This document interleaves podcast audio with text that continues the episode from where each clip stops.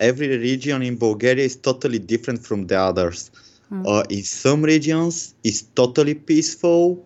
In other regions, they have problems. But like in most of the places where they have different actually ethnic groups, mm. most of the times it's okay, except the Roma people. Most of the times there are problems with the Roma people. Uh, it's a long story why that happened but to be really short about it, after the socialism failed, the first people who were kicked out from their workspaces were the Roma minority.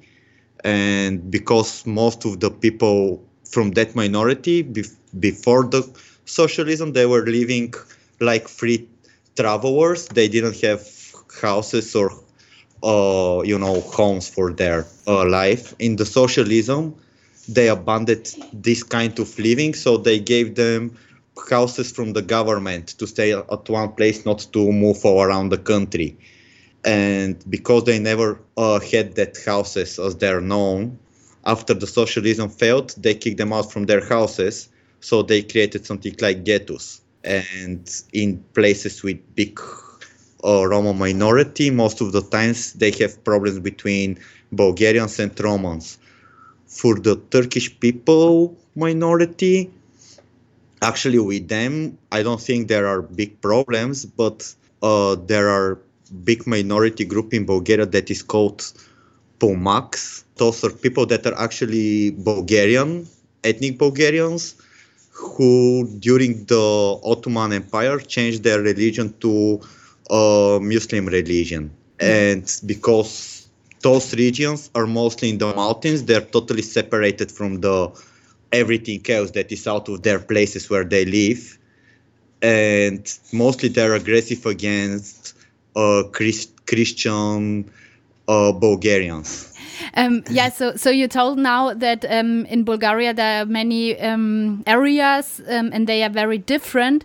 So probably the next question is also not easy to answer uh, how nationalistic is the common citizen? If you ask that question before 20 years, maybe I will tell you, I would tell you that there are not a lot of nationalists in Bulgaria, but last 20 years we have a lot of propaganda in the schools, in the uh, government, from the media, uh, actually from everywhere. So right now the nationalism is something like a fashion, especially to the young people. So almost every young person you will see have something like nationalist ideas is in, is in his head. At the beginning, when they started to grow up, there were only uh, something like street groups and only one nationalist party that is it was not even in the government. Uh, most of their propaganda was about how the Bulgarian army is destroyed after the socialism failed and how we are an easy target for Turkey. So they they were using what's like uh, the old actually history of Bulgaria that we were slaves to the Ottoman Empire. So they were using this kind of propaganda that they will occupy us again because we don't have uh, army to protect ourselves. That was not working pretty well. They growed up a little, but not pretty much.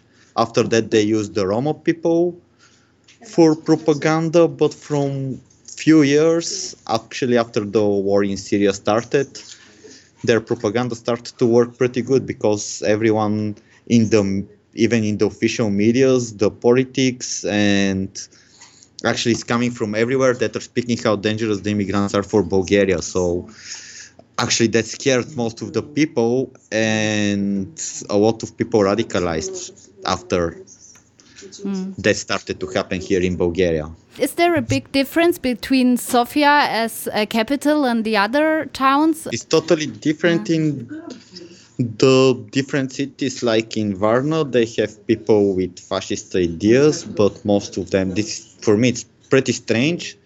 But they like more the ideas of Mussolini, and most of them are actually not racist. This is pretty strange for me, but they like this kind of regime without the ideas for the racism. If you go in Plovdiv, they have uh, Blood and Honour and other really far right organizations that are actually the most radical. In Pernik, that is close to Sofia, they have national resistance and uh, Combat 18 that are actually almost terrorist organizations. But in Sofia, we have on, mostly only fascists, uh, like modern fascists that are most mostly there for the like I don't know for the fashion, not that much for strong nationalism.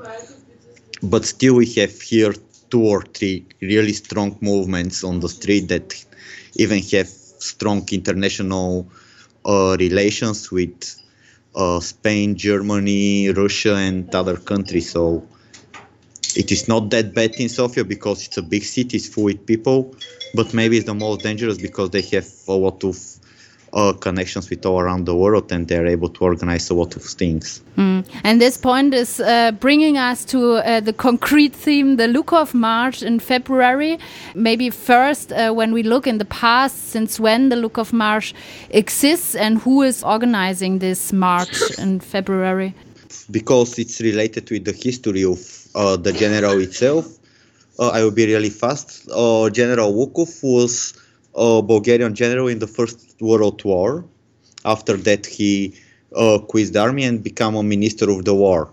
He was kicked out from the government because he wanted to prepare Bulgaria to start a war against the countries around Bulgaria because he was strong nationalist. Uh, after he was kicked out from the government, he started.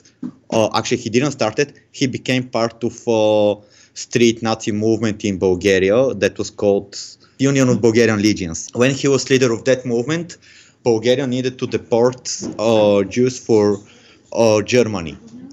So our king back then decided to not send them to Germany because of big oppression of the society that people didn't wanted to send the people to the camps. But Lukov and his organization tried to oppress the government and the king to do it for Hitler. So he was killed from a communist girl that is actually Jew in 44, few months before the revolution in Bulgaria.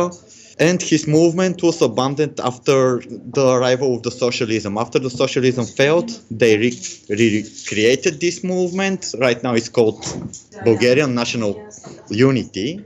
It's the same movement. Uh, it's actually they're trying to continue this legion from the Second World War and they decided to have their celebration for actually their idol who who is General Lukov in 2003.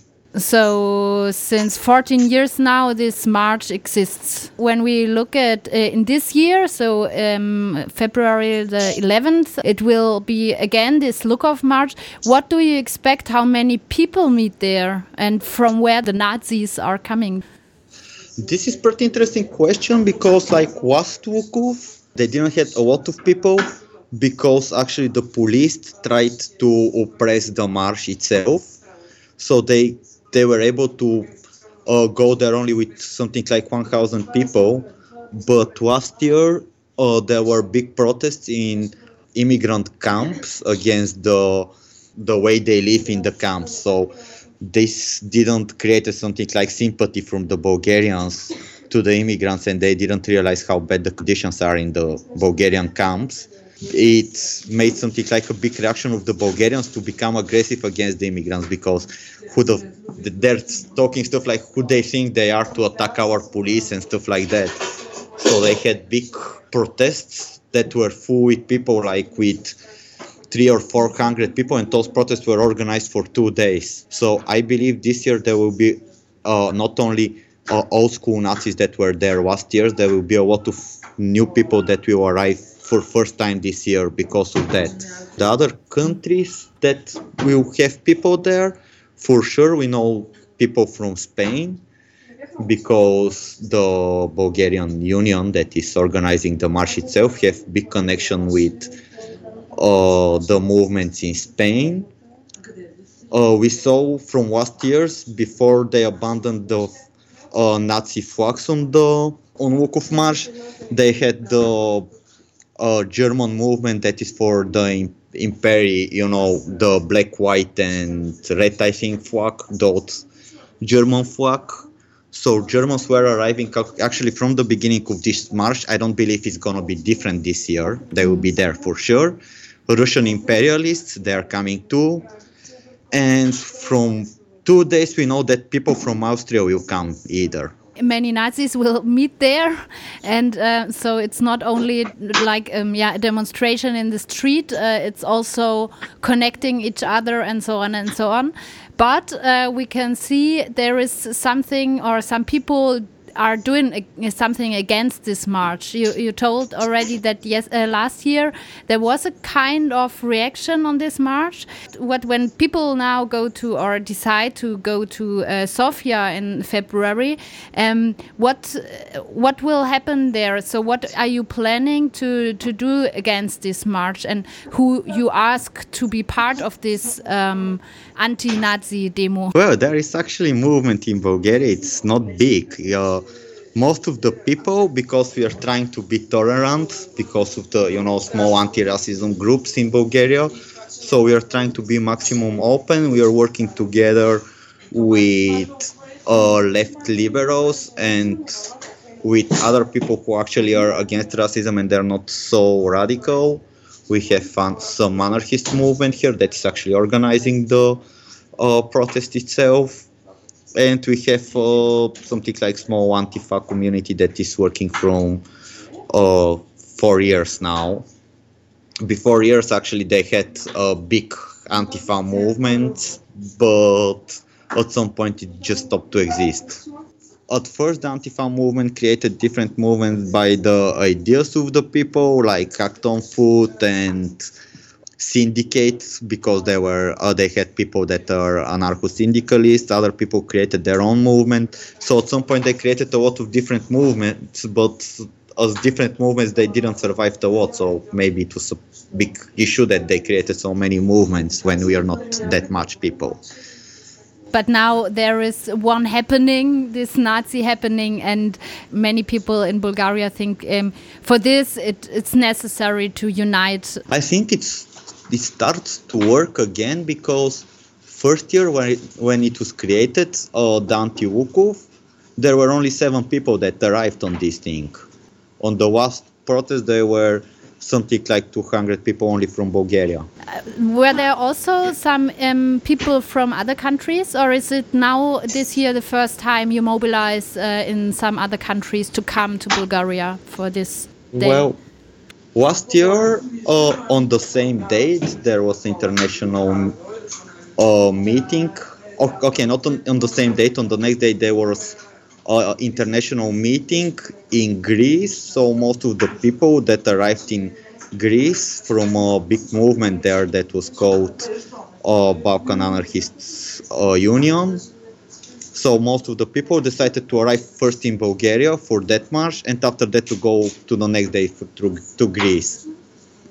So we had something like 80 people that were coming from other countries. Maybe it's um, important to know for example, how the police is acting there, because in different countries the police is very, um, yeah, the strategies are different and the weapons are different. So when you, I go now as Antifa to uh, Bulgaria, to, to Sofia, to the Anti-Lukov, what I have to expect, how the policemen are acting.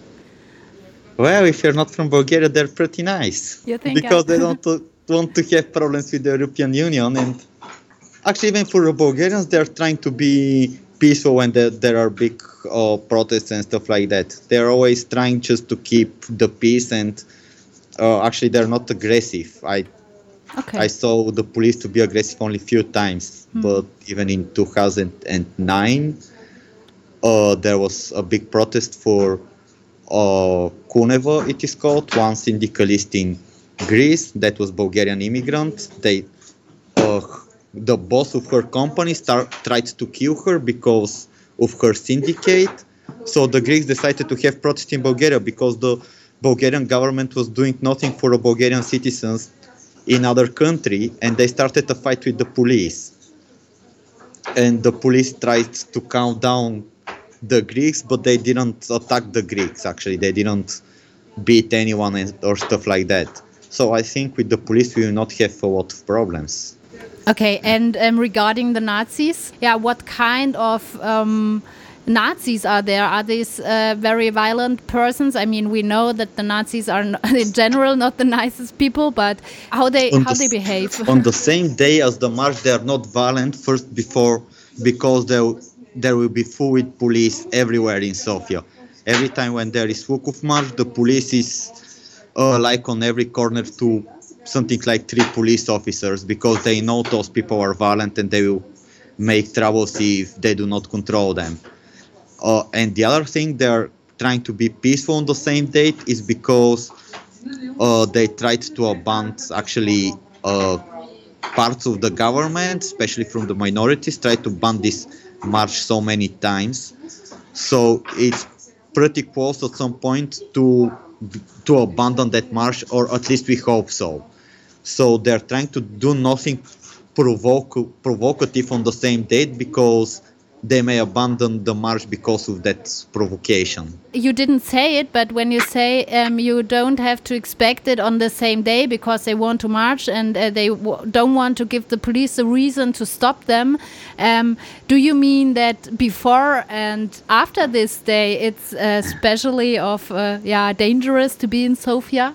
Well, I don't think they will find us for one day. They, uh, I mean, they, there will be here a lot of people from different cities actually that are coming especially for this uh, Nazi march. So, so most of the people to the next day will travel to their own cities, and they will be they will not be that strong on the next day to attack us. It's not that dangerous, I think. Oh, it, it may become dangerous only if they know what we will do on the next day. Because if they know what we will do on the next day, maybe they will organize to do something. One last question: uh, How we or people can support the anti-Lukov? Well, there are a lot of different ways. Uh, if people cannot come here, of course, there is a lot of other ways to support these things. Like uh, in Bulgaria, this is pretty interesting. Uh, most of the troubles that are happening here inside the country are totally fine for the government, but they don't want uh, those problems to go out of Bulgaria. They don't want the Western Europe to speak about uh, actually how uh, bad is the government and how bad they are controlling the situation. They don't want to speak about the nationalism and a lot of other stuff. They're trying to hide it and to just keep it for Bulgaria. So I think one of the biggest things we can do, uh, especially with the connections in other countries, is to split the information and to uh, live show to Bulgarian actually government and Bulgarian uh, police that uh, not this is happening in Bulgaria, but the world is informed about it.